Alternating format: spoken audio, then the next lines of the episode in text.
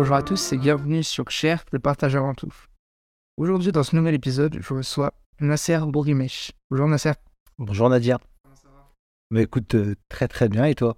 Super, super. Bien installé Super bien installé, euh, prêt pour une belle interview. Ben nickel, on va passer un petit moment ensemble. Alors aujourd'hui, tu as choisi comme sujet L'accompagnement. comment être accompagné? Par qui être accompagné? Il y a plein, plein, plein de questions que je vais pouvoir poser. Ce sujet super intéressant. Avant tout ça, je vais quand même te laisser te présenter ce que tu fais dans la vie. Alors, euh, ben moi je m'appelle Nasser Brimesh, hein, comme tu l'as dit, j'ai 47 ans. Euh, je suis coach professionnel euh, justement certifié, préparateur mental. Et d'une de mes priorités au niveau travail, je suis directeur de magasin, donc je manage une quarantaine de personnes dans un magasin boulanger. On va avoir plein, plein de choses à se raconter du coup. Qu'est-ce qui t'a poussé à choisir ce sujet? Alors, euh, c'est tout simplement le- la, volonté de pouvoir accompagner les gens, euh, accompagner les personnes dans, un souci que ces personnes-là soient dans un bien-être général. Et ça, ça m'a, toujours animé hein, dans l'animation régulière, euh, que ce soit dans les différentes, différents métiers que j'ai pu, j'ai pu faire. Accompagner les gens, les faire grandir, ça a toujours été mon, mon live motive en fait et ce qui m'anime. Donc naturellement, je suis parti vers le, le coaching et la préparation mentale. J'aimerais que tu me dises euh, le bien-être pour toi, qu'est-ce que ça signifie? Euh, belle question. Une belle question. Euh, le bien-être, c'est c'est se sentir bien, se sentir aligné avec ses valeurs, avoir la possibilité de, de faire ce qu'on a envie de faire, pas par dépit, mais par envie. Et, euh, et quand je suis dans, un, dans le milieu professionnel, par exemple, ben c'est euh, aller travailler avec la banane et pas la boule au. Donc, euh, je dis toujours à tous les entrepreneurs que, que j'accompagne, faites de vos collaborateurs des collaborateurs heureux et vous aurez des clients heureux. C'est pas plus compliqué que ça pour moi. Je vois totalement où tu veux revenir. Oui, il y a une notion qu'il faut préciser, je pense, à tous nos auditeurs. Pour toi, le bien-être, tu le mesures dans le temps quand tu accompagnes C'est personnel à chaque personne Alors pour moi, le bien-être, c'est déjà d'une part euh, personnel à chaque personne, parce que ton bien-être à toi, euh, ce ne sera pas la même chose que mon bien-être à moi. Les choses qui vont faire en sorte que tu sois bien, c'est pas les mêmes choses qui vont faire que je sois bien. On a chacun nos besoins, en fait, hein, ce que j'appelle les besoins. Une fois que tu réponds à ces besoins-là, eh ben, si tu réponds à tes besoins, euh, tu te sens bien, tu es bien et il n'y a plus rien qui peut te retenir, en fait. hein. Donc, euh, ce que j'appelle libérer les potentiels, euh, on en parlera peut-être un peu plus tard, mais voilà, c'est un peu toute cette notion-là du bien-être. Pour moi, c'est personnalisé. C'est en fonction de toi, de tes besoins, de tes valeurs. Et après, euh, tout, tout, tout va très bien. Je vais te laisser présenter plus en détail euh, ce que tu fais exactement quand tu accompagnes. Et puis après, je reviendrai sur avec quelques questions. là. Ben, L'accompagnement, il, se passe en- il se passe déjà en plusieurs phases. Déjà, la, la première phase, euh, que ce soit en individuel en particulier ou en professionnel, il faut que l'accompagnement vienne de la personne. C'est-à-dire que c'est la personne qui, qui souhaite être accompagnée. Euh, cette notion est importante parce que quand, tu es amené à faire des, coachings, par exemple, professionnels à, un collaborateur demandé par sa hiérarchie, euh, si le collaborateur il n'a pas envie, t'obtiens rien. Donc c'est déjà une volonté personnelle de vouloir, euh, de vouloir devenir différent, changer, avoir un meilleur potentiel, etc. Être accompagné sur différentes thématiques. hein. Euh, J'accompagne régulièrement des thématiques sur la confiance en soi. Euh, J'accompagne sur euh, le leadership, par exemple, au niveau des, cadres, des cadres managers. Donc ça, c'est déjà la première phase. C'est une volonté personnelle à la personne de vouloir être accompagnée pour ne pas être la même personne, pour ne plus être la même personne et une personne différente, et pour elle, la meilleure personne qu'elle puisse devenir. Ensuite, la deuxième phase, c'est, en tout cas, je fonctionne comme ça, je fais ce qu'on appelle une séance préliminaire, c'est-à-dire où là, on va faire connaissance, où je vais poser le cadre du coaching, parce qu'il y a des cadres qui sont quand même très spécifiques euh, sur ces thématiques-là. Le, premier cadre, c'est que le coach, il n'est pas, pas il pas tributaire du résultat, mais il n'a pas d'obligation de résultat. Mais par contre, il a une obligation de moyen. Celui qui va mettre en œuvre, ça va être le maître d'œuvre, en tout cas de l'accompagnement, et les résultats vont être obtenus par la personne. Donc ça, c'est une notion qui est très importante. On dit toujours que c'est une coopération, donc il y a, un partage de, résultats euh, là-dessus. Euh, et à partir de là, ben, on définit un nombre de séances de coaching à mettre en place. Et sur les séances de coaching, on va travailler sur un objectif précis de séance pour atteindre un objectif global sur toutes les séances de coaching. Là, ça touche un point sur lequel je vais te poser une question justement. Quand tu coaches une personne, tu vas l'aider à régler les soucis qu'elle a sur le moment ou tu vas lui apprendre à régler tous les soucis, même ceux à venir Alors déjà, je ne vais pas l'aider. C'est une notion qui est très importante, je l'accompagne. Parce que je suis pas... Quand tu es coach, tu n'es pas médecin, tu n'es pas psy. Euh, donc tu fais pas de thérapie, t'aides pas. Euh, le coach part du principe que toi, tu as les ressources nécessaires en toi pour résoudre ta problématique. Moi, j'accompagne pour mettre en place ces ressources. Euh, et la notion qui est très importante, un coach ne doit pas être dépendant de son coach. C'est-à-dire qu'à un moment donné, le coach, il développe l'autonomie de la personne. Donc dans ce que tu dis, c'est effectivement, une fois que tu as, levé toutes les ressources, etc., de la personne, la personne, après, dans des situations qui vont être quasi équivalentes, elle va pouvoir mettre en place ses ressources pour pouvoir euh, régler ses problématiques, comme tu dis, etc. Donc effectivement, c'est développer l'autonomie de la personne. À la fin du coaching, la personne, elle est autonome. Donc elle n'est plus dépendante du coach. C'est l'objectif premier. C'est ça. Super intéressant. Comment tu arrives à franchir cette limite justement où tu sépares euh, le coach de la personne? Moi, généralement, c'est euh, quand la personne a une prise de conscience et qu'elle se rend compte qu'elle est capable de trouver ses solutions. Encore une fois, elle trouve les solutions. Moi, en tant que coach, je ne trouve pas de solution je vais questionner, je vais mettre en évidence, euh, euh, comment dire, certaines euh, incohérences qui peuvent apparaître. je vais mettre en place des outils qui vont lui permettre d'avoir cette prise de conscience. Une fois que les prises de conscience sont faites, ben, la personne se rend compte elle-même que maintenant elle est capable. Parce qu'à la fin de chaque séance, on a, en fait, c'est une, une, technique, c'est une méthodologie de coaching qui permet de définir après les actions à mettre en place, quand les mettre en place, et ça fait avancer la personne sur son chemin et son objectif. Donc c'est vraiment du concret qui sort à la fin de chaque séance. On sort d'une séance de coaching avec des actions à mener, avec un timing bien établi pour le travail de la prochaine séance. Donc la personne avance petit à petit. Je pose cette question parce que une chose m'est directement venue en tête, c'est que si un problème revient après le coaching, je me dis par un biais cognitif euh, euh, primaire, en fait, il va forcément lier le problème à, d'accord, c'est le coach qui va devoir me raccompagner pour régler le souci. Est-ce que ce biais cognitif, il y a toujours ou euh, la personne accompagnée, normalement, elle, doit réussir à passer au-delà? Alors, si c'est une problématique qui va être similaire, elle doit être capable de passer au-delà. Si c'est une autre problématique, elle ne se sent pas capable d'avoir les ressources pour, elle peut faire appel au coach pour lui apporter les ressources nécessaires, lui faire trouver ces ressources nécessaires pour répondre à sa problématique. Et, euh, et tu vois, par exemple, je prends, je prends un exemple très simple. Le leadership. Tu vois, le leadership, c'est. Tu as des managers, euh, on leur dit tu manques de leadership. Alors lui, il reste dans sa, dans, dans sa croyance limitante, ben, je manque de leadership, donc du coup, je ne suis pas bien avec mon équipe. Je me fais accompagner, et par des exercices, par un accompagnement, par etc., ben, on arrive à, à, lui, à lui démontrer qu'il peut avoir du leadership on lui définit avec lui ce que c'est le leadership. Et à partir de là, ben, lui, ben, il a des libérations de croyances, ce qu'on appelle, on retire ses croyances limitantes qu'il peut avoir.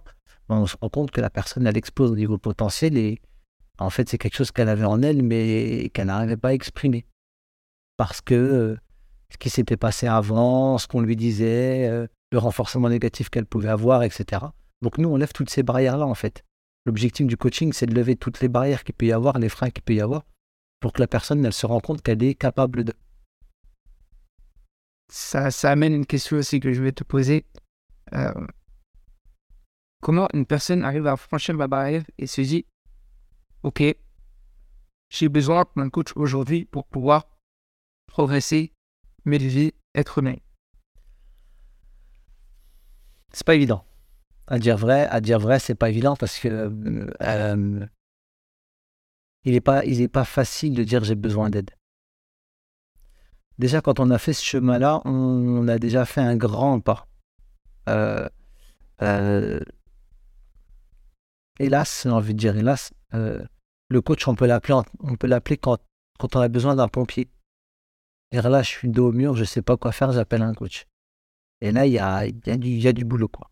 Il y a du boulot. Par contre, c'est une vraie prise de conscience très rapide de là, j'ai besoin de faire accompagner pour ça, eh ben, euh, plus vite on intervient et moins longtemps elle a perduré la, problématique, et plus simple, ce sera pour le coacher. Donc, euh, c'est souvent par prise de conscience, euh, mais les, mentalités changent un petit peu, surtout dans le milieu de l'entreprise. on voit vraiment des grands managers qui sont accompagnés, euh, on voit euh, des sportifs maintenant, la préparation mentale avec les sportifs, ça se démocratise de plus en plus, même si encore une fois on est très en retard en France sur le sujet. Euh, mais ça vient de plus en plus. Aujourd'hui, on ne va pas voir un préparateur mental ou un coach juste parce qu'on n'est pas bien. On va voir aussi un préparateur mental et un coach parce qu'on est bien et qu'on a envie de progresser. Et ça, c'est ça commence un petit peu de plus en plus à venir et à se démocratiser un petit peu plus. Je voulais te poser une question là, par rapport à ce que tu disais. Est-ce que vous, les coachs, vous avez un rôle dans, pour viser cette glace en fait? Et je sais pas, peut-être en prospection, euh, pousser le, le client à se poser les bonnes questions pour se dire aujourd'hui, est-ce que j'ai besoin d'être accompagné? Oui. Bah, euh, c'est exactement ce que je te disais tout à l'heure, Nadir, c'est sur le... Tu vois, quand je fais une séance préliminaire, déjà, dans un, dans un premier temps, quand on apprend à faire connaissance et qu'on fixe le cadre, il y a un cadre qui est, qui est, vraiment fixé, euh, c'est le cadre de la sécurité et le cadre euh, de la confidentialité. C'est-à-dire que la personne, à tout moment, elle est en sécurité et elle peut dire stop, j'arrête, ou stop, je ne réponds pas, ou stop, j'arrête la séance, ou stop, j'arrête toutes les séances. C'est-à-dire que là-dessus, il y a dans, dans, la séance préliminaire qu'on établit ensemble, on établit un cadre de sécurité qui est énorme pour que la personne se sente à l'aise et euh, elle n'ait pas de frein. Euh, on met bien en avant le fait qu'il n'y ait pas de jugement dans le coaching. On n'est pas là pour juger une personne, on est là pour la faire avancer. Et on met un gros accent aussi sur, euh, sur la confidentialité. Donc il y a une vraie déontologie du coaching à respecter pour que la personne se sente ma libre d'action, euh, j'ai envie de dire tout est OK. Il n'y a, pas de, a pas de problématique, tout est OK. On veut s'arrêter, on s'arrête. Euh, on ne sent pas cette séance-là. On, on a trop travaillé dans la profondeur avec la personne, elle se sent vraiment marquée, mais elle veut arrêter, elle arrête. Euh, et, et, voilà, donc cet aspect-là, dans la séance préliminaire, il est primordial si tu mets en, sécurité la personne avec la confidentialité, la bonne déontologie du coaching, généralement, il n'y a pas de raison que ça se passe pas bien. Donc, euh, donc voilà. Là, tu parlais dans le cadre d'un coaching entreprise. Ou particulier. Avant, justement, cette période de phase préliminaire, quand tu, je sais pas, quand, quand une personne te contacte, parce qu'il voit que tu es coach, mais il n'est pas encore sûr de vous avez le chef accompagné, il va te donner ses craintes. Toi, comment tu vas réussir justement à lui? Ben vraiment, c'est vraiment un climat de confiance. Je te prends un exemple concret. Là, j'ai suivi une personne qui, est dans, qui, a un très très bon poste dans une entreprise qui souhaite avoir une reconversion professionnelle. Euh, il m'a contacté. Je connais pas, je le connais pas, il ne me connaît pas. Il l'a vu euh, sur sur mes réseaux sociaux euh, ce que je faisais. Et euh, il m'a contacté tout simplement. Il m'a dit voilà, j'ai vu ce que vous faisiez. Je ne sais pas si vous pourrez répondre à ce que je recherche. Je dis bah, écoutez, c'est très simple. On va déjà se voir dans un premier temps. Donc là, cette séance-là, elle est offerte. Donc euh, déjà, tu mets déjà en liberté un peu le, le client parce que tu lui offres déjà une première séance. Et durant cette séance, tu fais connaissance. Et là, vraiment, je prête vraiment l'importance que si ça ne matche pas, c'est pas grave. Parce que ça peut aussi ne pas matcher du côté du coach. Hein. on parle toujours du client, mais certains coachs peuvent refuser certains coachings s'ils sentent que bah là, ça ne va pas le faire. Ça ne va pas le faire parce que euh, ça touche personnellement aussi la, situation de la personne. Donc, il ne serait pas forcément objectif et n'aurait pas la bonne prise de recul. Il serait plutôt dans l'induction et donner du conseil. Ce n'est pas notre rôle de donner du conseil en tant que coach. On accompagne seulement. Donc, si on sent ça, euh, si ça nous touche nos valeurs à nous, etc., bah, vaut mieux se retirer, dire non, bah, là, je ne pourrais pas t'accompagner, mais par contre, je peux te conseiller quelqu'un qui pourra t'accompagner sur cette démarche-là. Il est. Et donc, vraiment ce climat de confiance-là, dès le début, il est important. Mais après, pour démarcher même les personnes, euh, nous, on propose un service. La personne elle en a besoin et un besoin particulier, bah, elle accède à ce service-là. Il n'y a pas de besoin particulier, elle n'y accède pas. Tu viens de souligner un point que j'aimerais rebondir, c'est euh, le, sentiment qu'a le coach et comment il doit se comporter envers son, son client. Si vous dites client par patience, c'est ça? Ouais, client, ouais. Euh, pour toi, un coach, même si ce n'est pas deux, deux positions euh, opposées, pour toi, un coach, il doit être empathique ou pragmatique? Bah, si tu as trop d'empathie dans ta séance de coaching, c'est que tu, risques d'avoir un petit peu d'induction quand même. Tu peux comprendre la situation, mais en aucun cas, tu dois. Euh, en aucun cas, tu dois te permettre de porter des conseils. Et quand tu as beaucoup d'empathie, tu peux facilement tomber dans le conseil. Tu vois, un coach, euh, pour te donner un exemple, il va jamais aussi se concentrer sur le passé de la personne. Le passé, ça doit être traité par. Euh, c'est de la pathologie, ça doit être traité par un psy. Donc, euh, nous, en tant que coach, on va se concentrer sur le présent et sur le futur désiré. C'est ça qui est important. Donc, euh, c'est pareil, si, si, tu tombes avec un coach qui te parle de ton enfance, bah, c'est, pas le rôle d'un coach. Donc, c'est là où il faut faire attention et la, et, et la frontière est la, la frontière, elle est très, très border. Hein. Euh, souvent, on est, Et d'ailleurs, c'était les premières erreurs que je faisais en tant que coach. Euh, durant, durant la formation, les premiers coachings que, je faisais, tu es tellement dans envie que la personne, elle s'en sorte, que tu, peux tomber très rapidement dans le conseil. Alors que non, c'est ça, c'est son vécu, c'est son présent, c'est son futur désiré, c'est ces solutions qu'elle va trouver.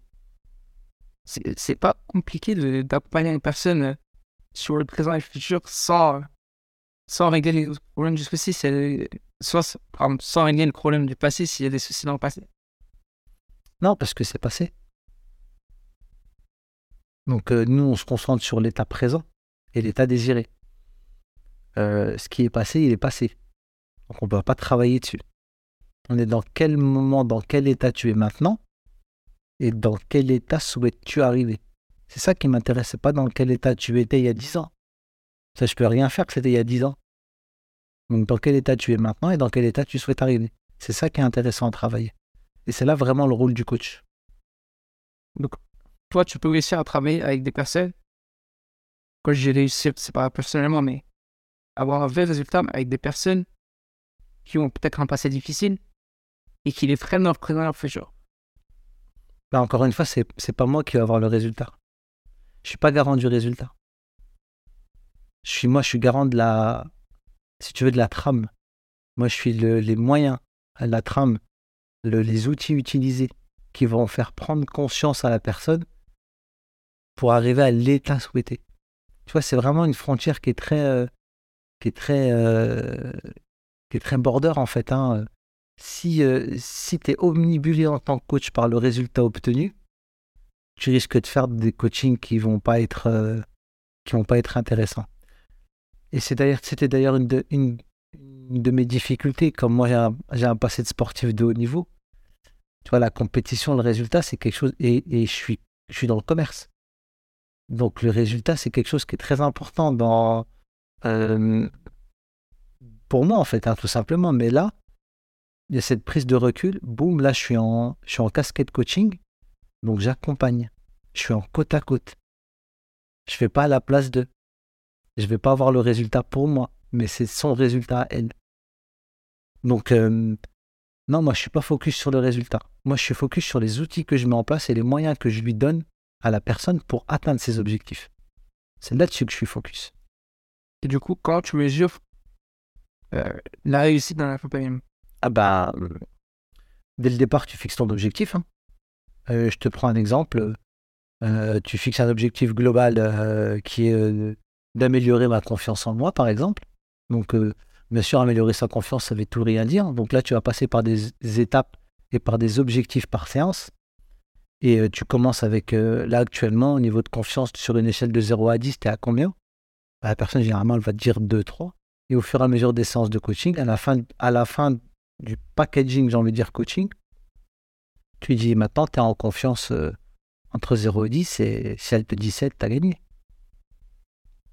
Toi, si elle te dit 7, c'est que l'objectif, il est atteint. Et, et je touche du bois, pour l'instant, c'est ce qui est souvent arrivé. Donc, euh, euh, les résultats obtenus sont quand même vraiment, vraiment.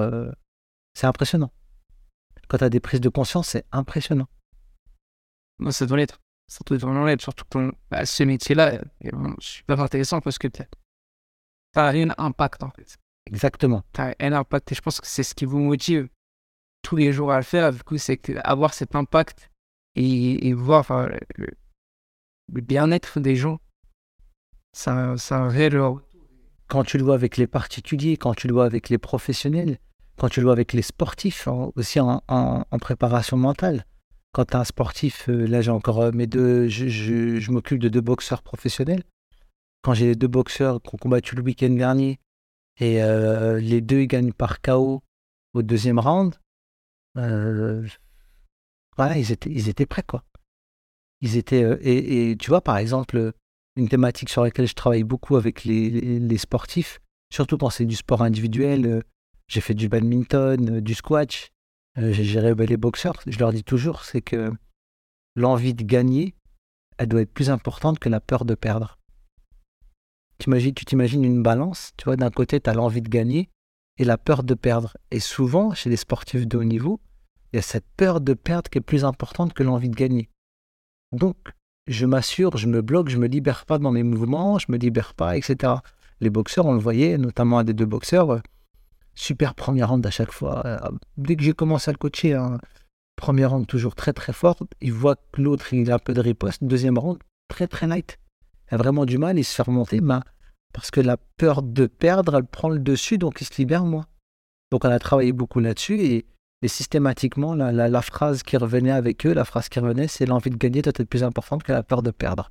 Et boum, on travaille là-dessus sur ces thématiques-là, visualisation mentale, imagerie mentale, etc., concentration, etc. Et euh, et on a des résultats phénoménaux. hein. Là encore, ils ont fait des combats. euh, il y a eu 12 combats sur la soirée, il y a eu 3 KO. Les deux KO, c'est qu'ils ont mis, quoi. Du coup, tu agis sur particulier, professionnel et haut niveau. Ouais, c'est ça. Dans ces trois domaines, tu dois travailler en étroite collaboration avec d'autres corps de métier. Quand c'est en professionnel, quand c'est ce qu'on appelle les coachings en tripartite, euh, c'est-à-dire c'est un manager qui veut un collaborateur et le coach. Et avec les sportifs, je travaille beaucoup en collaboration avec les entraîneurs. Ça a été d'ailleurs une problématique euh, que j'ai pu rencontrer à certains moments, euh, parce que certains entraîneurs ont peur que tu prennes leur place. Donc leur, sportif, c'est plus, plus leur sportif, ils sont obligés de le partager. Donc des fois, c'est pas évident. Donc c'est pareil, tu obligé d'in- d'installer un vrai climat de confiance avec l'entraîneur et que chacun ait son rôle. Dans, je dis toujours, dans les, pili- les piliers de la performance sportive, tu as le côté tactique, tu as le côté technique, tu as le côté physique et du coup, tu as le côté mental. Le côté tactique et technique, il est apporté par le par l'entraîneur. Le côté physique, il est apporté par un préparateur physique. Donc le côté mental, il doit être apporté par un préparateur mental. Chacun doit avoir sa discipline. Et quand tu mets tout le monde à la bonne place et au bon endroit, eh ben, ça, fait des, ça fait des champions. hein. C'est pas plus compliqué, ça fait des champions. Mais il faut que tout le monde ait le bon rôle. Et ça, je connais ses limites. Moi, je vais pas parler de tactique et de technique avec un boxeur. C'est pas mon truc, c'est pas mon rôle, c'est pas à moi de le faire. Par contre, euh, niveau mental, euh, son entraîneur, il va pas lui en parler. Il va dire ça, c'est le boulot de Nasser. Je suis pas là pour, euh, pour ça. Donc, euh, tu veux faire de la prépa mentale, tu vas avec Nasser. Et donc, comme on a bien établi les rôles de chacun, bah, du coup, ça cartonne. Et jusqu'à très peu, l'entraîneur s'occupait aussi de la préparation mentale. Enfin, s'occupait entre grands guillemets. Il devait s'en occuper, mais il ne le faisait pas forcément. On a vu, on a vu qu'il y a eu une grande vague aux États-Unis avec la NBA, justement, où euh, il y a eu des grands joueurs qui nous dit que sont tombés en dépression, clairement, à cause de leur sport. Et c'est ça qui, moi, de mon point de vue, a vraiment lancé toute cette vague de, de toute cette vague où les sportifs de haut niveau ont pris la parole à ce sujet-là, parce que c'est un sujet tabou avant. Toi, comment tu ressens aujourd'hui en France? Bah ça, ça reste un sujet très tabou. Après, euh, encore une fois, là, je fais une différence fondamentale entre un psychologue du sport et un préparateur mental. Un psychologue du sport, il va traiter des pathologies du sportif, comme la dépression. Un préparateur mental, il est incapable de gérer une dépression d'un sportif. Encore une fois, il faut que chacun soit vraiment à sa place. C'est très important. Euh, j'ai pas la prétention d'être un docteur en psychologie.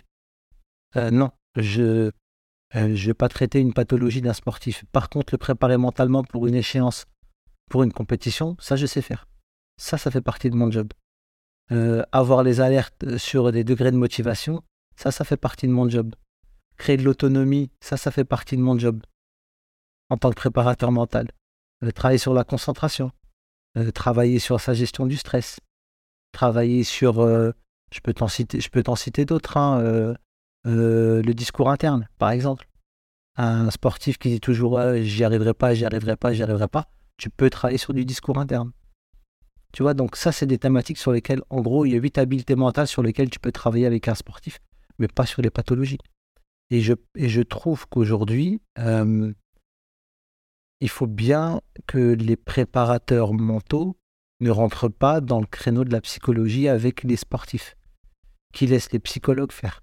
Ça, c'est, ça, un, c'est leur job, et deux, ils savent mieux le faire que nous. Donc euh, là, il faut, il faut connaître ses limites. Il faut connaître ses limites. Mais je trouve que pour répondre euh, aussi à ta question, les, les, paroles se libèrent aussi un petit peu en France. Euh, tu vois, je, je, gère quelques, quelques, quelques footeux aussi en, préparation. Il y a encore beaucoup de mentalités de sportifs français qui disent non, je ne vais pas voir un préparateur mental, je ne suis pas fou. J'en ai pas besoin. Est-ce qu'on n'a pas encore cette démarche de se dire euh, quel est l'apport que va avoir le préparateur mental auprès du sportif? Mais une fois qu'ils y goûtent, là, ils ont du mal à s'arrêter. Alors que normalement, on doit créer aussi l'autonomie. Mais quand ils y goûtent, oh, là, après, euh, euh, ça, fait, voilà, ça fait des étincelles et ils se disent, ouais, là, j'ai quelque chose. Là, j'apporte quelque chose. Et du coup, ça va être du one-shot.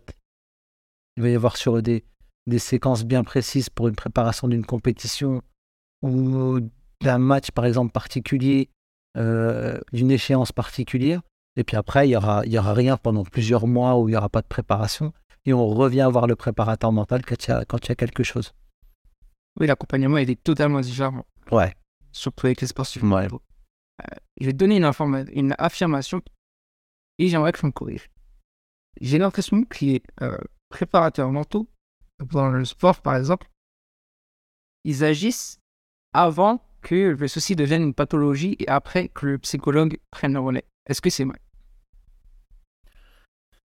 Je sais pas si on travaille sur les mêmes thématiques. Comme je t'ai dit, pour moi, le préparateur mental, il va travailler sur des habiletés mentales. Euh, tu vois, pour donner les habiletés mentales, la motivation. Euh, quelqu'un qui n'est pas du tout motivé, c'est pas une pathologie. Ou alors, il faut déterminer la raison pour laquelle il n'est pas motivé. Et là, tu as, des outils qui te permettent, avec des questionnaires, etc., de déterminer le, degré de motivation de la personne. Et qu'est-ce qui fait qu'il se démotive? Est-ce que c'est un problème d'intégration? Est-ce que c'est un problème d'autonomie? Est-ce que c'est un problème? Il y, a, plusieurs thématiques là-dessus sur lesquelles on va se concentrer pour savoir si c'est quel est d'où vient son problème de motivation. Dans les habiletés, dans les motrices, tu as la concentration. Donc la concentration, si tu te rends compte que c'est pathologique, euh, c'est-à-dire que l'incapacité de se concentrer ou, il y a eu un événement majeur, euh, un trouble, etc., ben là, c'est de la pathologie. Je pense que c'est deux domaines qui sont vraiment différents. Je sais pas si un, si préparateur mental il intervient avant. Moi, je pense pour moi que le préparateur mental, encore une fois, il se concentre sur le présent de la personne. Là, maintenant, comment tu dois te sentir sur ton événement quand tu vas le passer? C'est-à-dire que là, on ne travaille même pas sur un état désiré, comme en coaching, c'est qu'on travaille sur, tu dois être sur l'instant présent. Et comment je fais pour être sur l'instant présent à 100% Que j'ai pas des pensées parasites qui viennent me parasiter, que je pense pas à mon coup d'avant au tennis que j'ai foiré, donc du coup je vais foirer le coup d'après, et du coup je repense au coup d'avant qui me refait foirer encore le coup d'après. Comment j'arrive à me concentrer sur l'état présent? La préparation mentale, c'est vraiment ça. Être sur l'état présent au moment où on doit y être et pas être parasité sur euh, plein de choses. Donc je pense, je pense pas qu'on intervienne avant. Quand il y a une pathologie, tu peux avoir des pathologies avec un préparateur mental. Hein. Le préparateur mental, il s'en rend peut-être même pas compte. Tu vois? Mais euh, il va voir la psychologue du sport, elle lui fait, elle lui fait ses petites têtes, elle lui dit Bah là, tu as un petit début de dépression, bonhomme. C'est pas juste de la démotivation. Et quand toi, tu commences à sentir ça en tant que préparateur mental, ton rôle et ton devoir, c'est de réorienter la personne. Tu la réorientes vers le psychologue du sport. Il y a des psychologues du sport, c'est leur spécialité.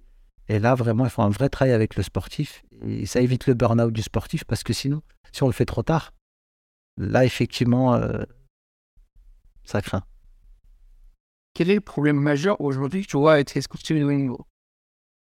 Je vais te poser aussi sur les autres corps de métier juste après. Euh, le, le, problème majeur que c'est la, en tout cas chez les sportifs de haut niveau, c'est la l'obligation de résultat.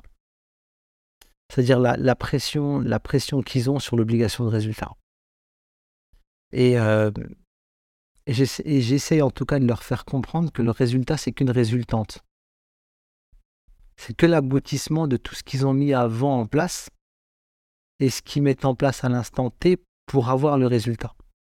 Donc il faut, faut pas être que focus sur le résultat, il faut être focus sur ce que je suis en train de faire pour obtenir mon résultat. Euh, ça, c'est une vraie problématique. C'est-à-dire qu'ils sont vraiment centrés, centrés, centrés sur je dois y arriver, je dois, je dois, je dois, je dois. Que des injonctions comme ça. Il faut que, je dois, il faut que. Non. Mets en place tout ce que tu dois mettre en place. Et après, tu verras que le résultat, il va venir, euh, il va venir tout seul. Du coup, maintenant, avec les professionnels? Euh, dans, le cadre, dans le cadre pro, dans les, dans les industries, c'est il y a, y, a, y, a, y a, quand même plusieurs thématiques.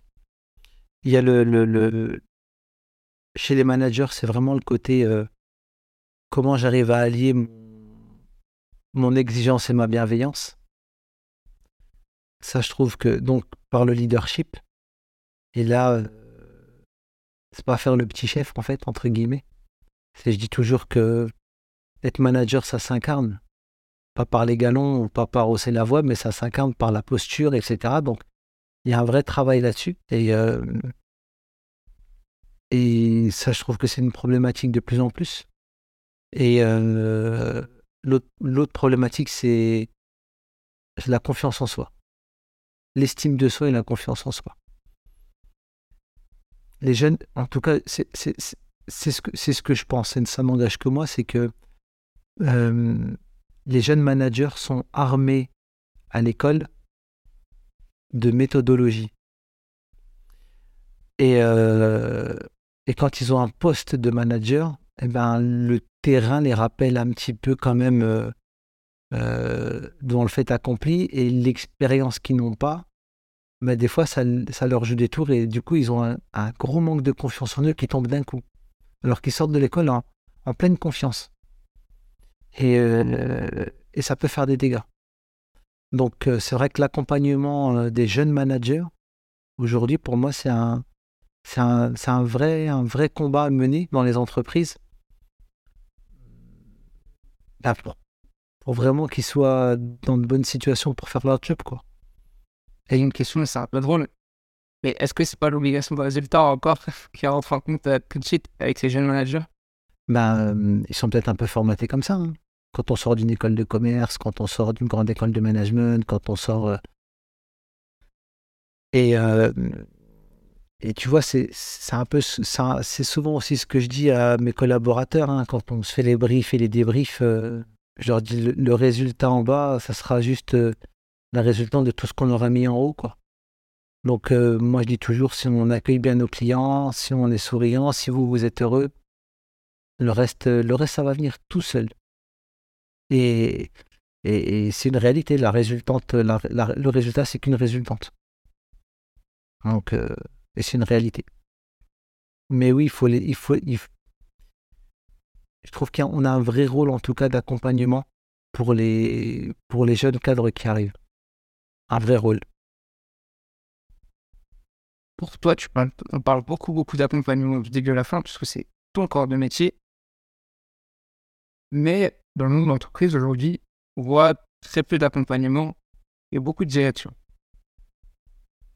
Est-ce que toi, c'est vraiment un point que tu souhaites, sur lequel tu souhaites mettre un warning et que tu mets un warning puisque tu, tu les, les accompagnes sur ce sujet-là que c'est un point sur lequel tu mets un warning absolument? Ben, En tout cas, les entreprises changent. Quand tu regardes aujourd'hui, tu as plusieurs entreprises qui mettent ce qu'on appelle du coaching interne en place. Du coaching interne, eh ben, euh, parce que le mot coaching, est un petit peu utilisé un peu, euh, partout, pour tout et n'importe quoi. Hein, euh, mais néanmoins, il y a une volonté d'accompagnement. C'est-à-dire, c'est c'est des anciens qui montrent à des jeunes, c'est celui qui sait faire qui montre aux débutants. Donc il y a toujours ce, côté accompagnement, de plus en plus ce côté accompagnement qui se met en place. Donc ça, c'est intéressant. Euh, mais par contre, ça manque de méthode. J'accompagne pas. C'est pas, pas simple d'accompagner quelqu'un dans, le bon sens parce que euh, si j'ai pas la bonne formation qui va bien, ben, je vais pas faire de l'accompagnement, mais je vais faire du conseil. C'est-à-dire que je vais lui donner ma boîte à outils et je vais lui demander d'appliquer, mais par contre, ça sera pas sa boîte à outils à lui. Donc ça sera, euh, vas-y, fais comme ça, ça marche. Mais ce qui marche avec l'un, ça marche pas tout le temps avec l'autre. On sait bien, sinon ce serait vraiment très facile. Donc, euh, mais il y, a quand même ce souci de volonté d'accompagnement. Et euh, de plus en plus d'entreprises commencent à travailler sur le coaching interne, à euh, payer des formations à, des, à des collaborateurs pour qu'ils deviennent coach, pour qu'ils puissent accompagner en interne des personnes pour lesquelles ils n'ont pas de lien hiérarchique, parce que tu peux pas accompagner quelqu'un quand tu as un lien hiérarchique, c'est pas possible. Donc, tu vois, par exemple, quelqu'un du terrain qui peut accompagner des services centraux, ou l'inverse, quelqu'un des services centraux qui va accompagner des gens du terrain, ou quelqu'un d'une région qui va accompagner quelqu'un d'une autre région. Donc, tu as plusieurs entreprises qui commencent à le mettre en place. Euh, maintenant, il faudrait que ça se démocratise un petit peu plus. Est-ce que tu penses que ça se fait de plus en plus euh, à cause euh, de la nouvelle génération qui arrive sur notre travail? Et à cause du confinement qui arrive? Ou est-ce que tu penses que c'est parce que c'est une problématique que ils se sont rendus compte qui existe depuis des années et qui sont dit Non, mais ce qui est sûr, c'est qu'aujourd'hui, les générations actuelles, quand elles arrivent euh, dans, nos entreprises, elles n'ont pas peur de dire je sais pas. Et elles n'ont pas peur de regarder leur manager dans les yeux et leur dire c'est à toi de me montrer. Accompagne-moi. Donc ça remet aussi les managers dans leur rôle de manager.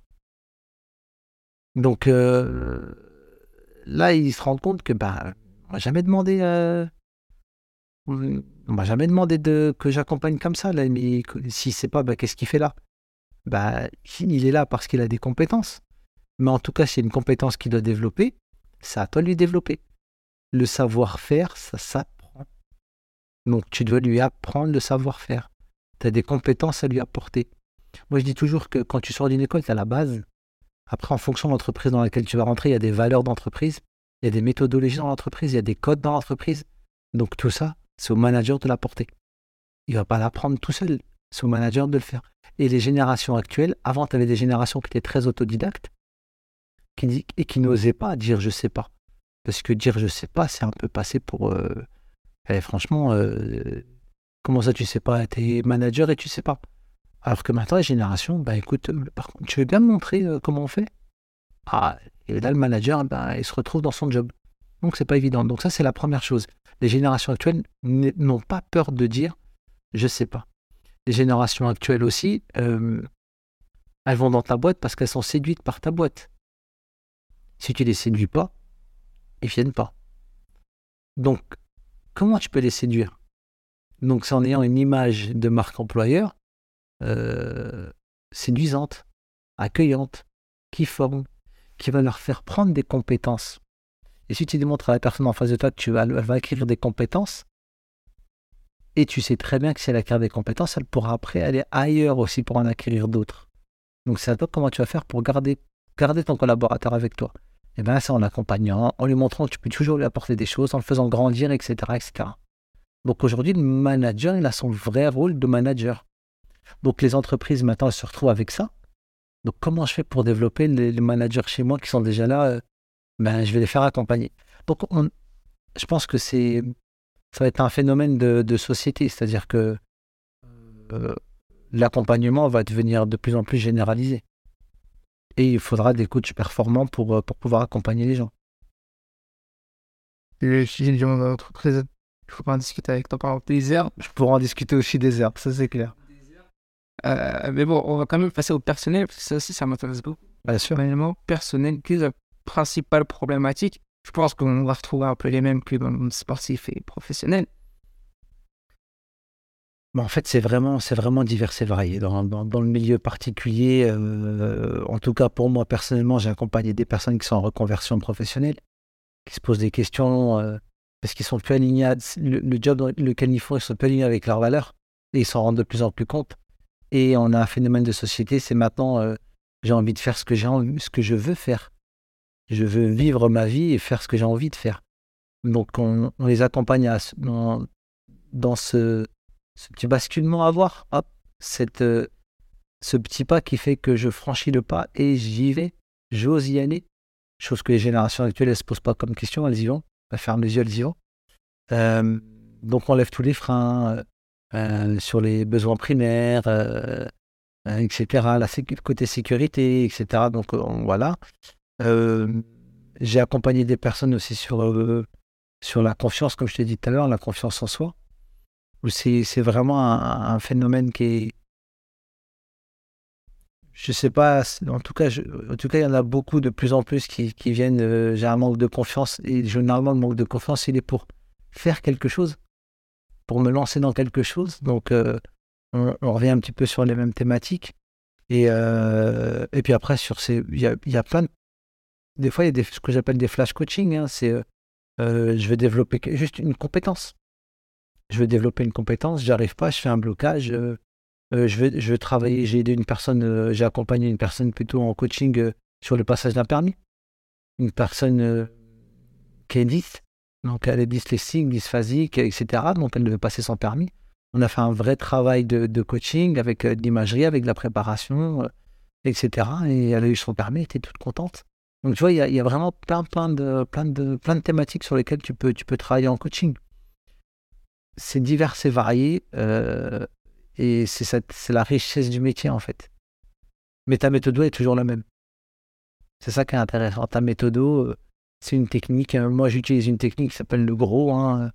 C'est tu travailles sur l'objectif, après tu travailles sur la réalité, après sur les options, et après le W, c'est le quand. Donc le G, c'est pour goal en anglais, le R, reality, réalité, option, W, c'est le when, le quand. Et quand tu établis euh, ta, ta, ta, méthodologie comme ça, ben, la personne est toujours, est toujours en action. Et dit toujours mettre quelqu'un en action, c'est la mettre en mouvement. Si elle se met en mouvement, elle se met en action, elle fait des choses. Donc si elle fait des choses, elle avance. Et c'est ça qui est intéressant dans le métier. Vraiment super, super intéressant. Je vais passer quand même à la deuxième partie. Oui, on y va. Et je vais baiser des œufs, on va en faire plus tard. J'aimerais que tu me racontes une anecdote sur euh, le sujet si possible. Bah, euh, l'anecdote qui me vient, la, la, première, c'est euh, l'appel en fait, c'est un directeur sportif d'un directeur sportif du, du club de foot où joue mon fils. Il sait que il sait que je suis coach et que j'accompagne les gens. Et il me dit j'ai mon neveu qui, euh, qui va passer son permis, qui a déjà eu un échec. Et c'était déjà très compliqué pour qu'il passe son bac. sa mère s'accroche et s'accroche avec lui. Il a beaucoup travaillé. Et je lui dis, bah, c'est quoi ces problématiques Il me dit, bah, en fait, il est dysphasique, dyslexique, euh, voilà, il est 10, quoi. Et, euh, et je lui dis, d'accord, et comment, comment je peux, comment je peux t'accompagner? Est-ce que tu pourrais l'accompagner dans la méthode, dans le coaching avec lui pour, euh, sur sa gestion du stress, sur la concentration, euh, sur le moment présent où il va passer son permis, etc. Et je dis, ben, euh, j'ai jamais fait. C'est la première fois qu'on me demandait quelque chose d'aussi. Pour moi, c'était quand même un peu particulier. euh. et je dis, mais écoute, avec plaisir, on y va. Donc, je, rencontre, je rencontre le jeune homme et euh, on a fait trois séances. On a travaillé durant trois séances euh, sur la préparation de son permis. Euh, J'ai utilisé une méthodologie en coaching qui travaille sur la visualisation et le temps. Donc je le mettais en situation, en situation de permis, vraiment, en visualisation, travailler sur son ressenti, qu'est-ce qu'il ressentait à l'intérieur de lui, comment ça travaillait, ou c'est qu'il avait des, des sensations, une boule, etc. Et on a levé tous les freins petit à petit. Et euh, je me rappelle, j'étais au travail, euh, c'était un vendredi, et euh, mon téléphone il sonne, il m'appelle et il me dit Nasser, j'ai eu mon permis. Je dis mais c'est super. Il me dit ouais, c'est super. Et il raccroche. Comme ça, enfin, juste pour me dire qu'il avait son permis, il était super content. Moi j'étais Spontané. c'était hyper spontané. Je crois que je suis la deuxième personne à qui il l'a annoncé, après sa mère. Donc il n'a même pas appelé son tonton. hein. Il m'a appelé moi deuxième personne pour me le dire. Euh, bah déjà, ça m'a touché personnellement parce que c'était une vraie réussite pour lui. J'étais hyper content pour lui. Et, euh, et là, je pense que je crois que c'est l'année prochaine, il veut passer le concours de gendarmerie. Donc il veut que je l'accompagne pour le concours de la gendarmerie. Donc c'est des vraies victoires. C'est, euh, ça fait plaisir parce qu'il était épanoui. Et quand tu réalises ça, euh, bah, tu dis euh, c'est que c'est le meilleur métier du monde? Donc voilà pour l'anecdote. C'est clair. En fait, au-delà du résultat, j'aime déjà le mot, c'est une victoire. Bah, c'est le, je- le, le- le bonheur dans son le bonheur dans sa voix au téléphone et la simplicité qu'il avait, c'était juste pour me dire Nasser, j'ai eu mon permis. C'était même pas et c'est spontané, c'était comme ça et, et et puis voilà. Puis après, il m'a rappelé deux trois jours après. M'a dit ouais, je suis super content, merci encore Nasser, nanani. Mais sur le moment, il voulait juste m'appeler me dire j'ai mon permis. C'était important pour lui. Et euh, voilà, maintenant, si je pense que je vais l'accompagner pour le pour la préparation du concours euh, de la gendarmerie. Et, euh, et voilà, on va travailler dessus. Mais je vous souhaite le meilleur, que ce soit dans l'accompagnement ou dans la du C'est c'est ça. Et je lui ai dit, je lui ai dit, moi, je t'ai je t'ai donné les outils pour y arriver, mais c'est toi qui l'as fait. J'ai pas passé le permis à ta place. Donc, je l'ai remis dans cette situation de mise en confiance, etc., etc. Il m'a dit, ouais, je suis super fier de moi et tout. Et voilà. Et là, tu vois que la personne, elle reprend, elle reprend, elle reprend des forces, en fait. Et ça, c'est extraordinaire. Non, ça c'est génial. C'est génial. J'aimerais que tu me dises une personne qui t'a inspiré. une personne qui m'a alors une personne qui m'inspire ça va être bateau peut-être encore mais euh, euh, moi j'ai beaucoup d'estime pour mon père Euh, parce que je pense que dans l'accompagnement euh, tout ce qu'il a fait pour ses enfants etc c'est juste euh, je pense que c'est extraordinaire donc je rappelle juste quand même je suis d'origine marocaine mon père est né en France en, mon père est venu en France en 1964 euh, donc il connaissait pas la langue, il n'avait pas d'argent. Il est arrivé dans une ville, il connaissait personne. Il a réussi à, à trouver un travail, à apprendre une langue, à, gagner de l'argent, à élever ses enfants, à faire en sorte que ses enfants aient une bonne situation, qu'ils manquent de rien. Et il part de rien. Aujourd'hui, moi personnellement, je suis incapable de partir dans un pays avec zéro euro en poche, ne connaissant pas la langue, et essayer de faire ma vie là-bas. Le oser, waouh! quand on se dit de quand on se dit le- le oser faire les choses, le pas de déclic, etc. Moi je dis waouh, chapeau. Donc là c'est juste de, de... Ouais, c'est au-delà du respect même, c'est plus que du respect. C'est vraiment c'est énorme quoi. Donc euh, ouais, mon, mon père m'a inspiré beaucoup dans, dans la volonté de réussir. Je te conseillerais un, un coach, un préparateur mental. Pour que tu passes le pas, t'inquiète. Donc, euh, donc pour l'envie de réussir. Et, et, et je pense que ça m'a animé, euh, ça m'a beaucoup animé dans tout ce que j'ai fait parce que euh, j'ai pas tout dit. hein. Je, suis directeur de magasin, je fais de la prépa mentale, je suis coach certifié, je fais aussi de la prépa. je suis praticien de médecine traditionnelle chinoise. Donc je suis toujours en quête, en quête, en quête, en quête d'apprentissage, de savoir, pour toujours être meilleur en fait, meilleure version de moi-même, j'ai envie de dire. Et euh, ça, ça m'a toujours animé parce que euh, voilà, c'est cette envie de réussir. L'envie de réussir, elle est, elle est énorme. Et ouais, je pense que c'est la personne qui m'inspire, qui m'a inspiré et qui m'inspire tout le temps par, par, sa, par sa force mentale, hein, parce que là, il en faut, par sa résilience.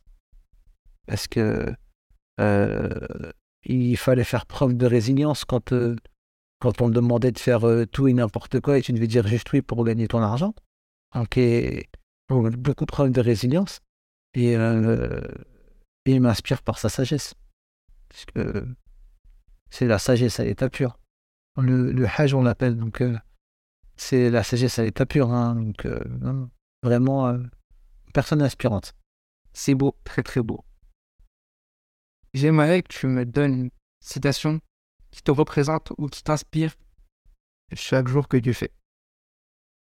La première qui me viendrait, euh, la première qui me viendrait à l'esprit, c'est euh, seul on va vite, ensemble on va plus loin. Donc, euh, ça va toujours dans l'accompagnement. Donc, et je pense que c'est une, une, citation que, qui, qui, me convient bien, qui me va bien, qui me convient bien parce que euh, c'est ce, ce, qui est écrit dans mon tableau dans mon bureau. Et avec mes équipes, c'est toujours comme ça. C'est seul on va vite, ensemble on va plus loin. Je pense que c'est c'est une belle vérité. Je la, je la prends comme vérité en tout cas. Non, très inspirante. Vraiment très inspirante cette citation. Et par contre, je sais pas de qui elle est. Hein. Tu, peux, tu peux me demander je trouverai peut-être un jour, mais là, je, peux, je suis incapable de dire de quel. Non, mais. Ça Vous irez chercher. Qu'est-ce qu'une personne euh, devrait apprendre de toi? Euh,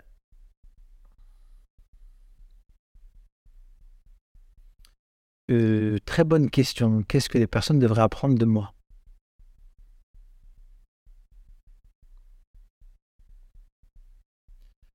Elle est dure ta question quand même. Elle est dure ta question parce qu'elle euh, touche un peu quelque chose, euh, quelque chose chez moi qui est l'humilité. Euh, donc j'ai pas de prétention à dire que quelqu'un apprend quelque chose de moi en fait, mais c'est ma préparation mentale. Moi, ça te fait Ça, oui, oui, mais c'est, ouais, c'est ça. Mais tu vois, quand tu, tu vois, je, je, c'est vrai que je suis plus quelqu'un, je, je, suis plus quelqu'un qui, qui fait en sorte que ça fonctionne, mais qui se met pas forcément tout le temps en avant. Euh, mais je dirais l'humilité. Ouais.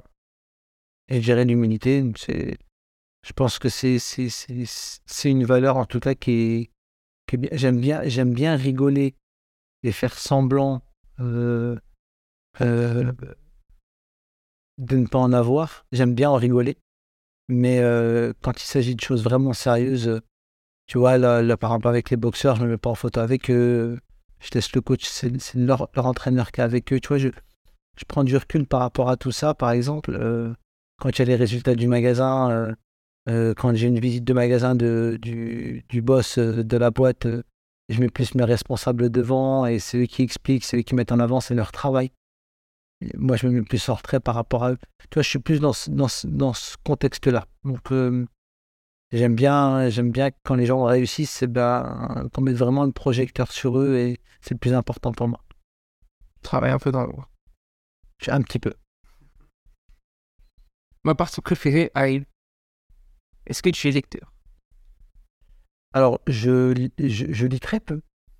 Non, en fait, c'est pas que je lis très peu. Je lis pas de, je lis pas de, de, livres, euh, de romans ou de policiers ou des choses comme ça. Les lectures que j'ai, c'est des lectures euh, où je vais aller chercher de la, du, de la compétence, du savoir ou de la réflexion. Dans les domaines dans lesquels euh, j'excelle, en fait. Mais c'est toujours dans un souci de, d'évoluer, de progresser et toujours apprendre. Mais non, si tu me demandes euh, le dernier best-seller que j'ai lu, je suis incapable de dire c'était quand. Mais tu dois quand même avoir un livre à nous conseiller. Bah, euh, là, actuellement, j'en ai un que j'ai. D'ailleurs, j'ai rencontré une personne sur, euh, sur les réseaux sociaux, sur LinkedIn, qui qui est un docteur en psychologie et préparateur mental,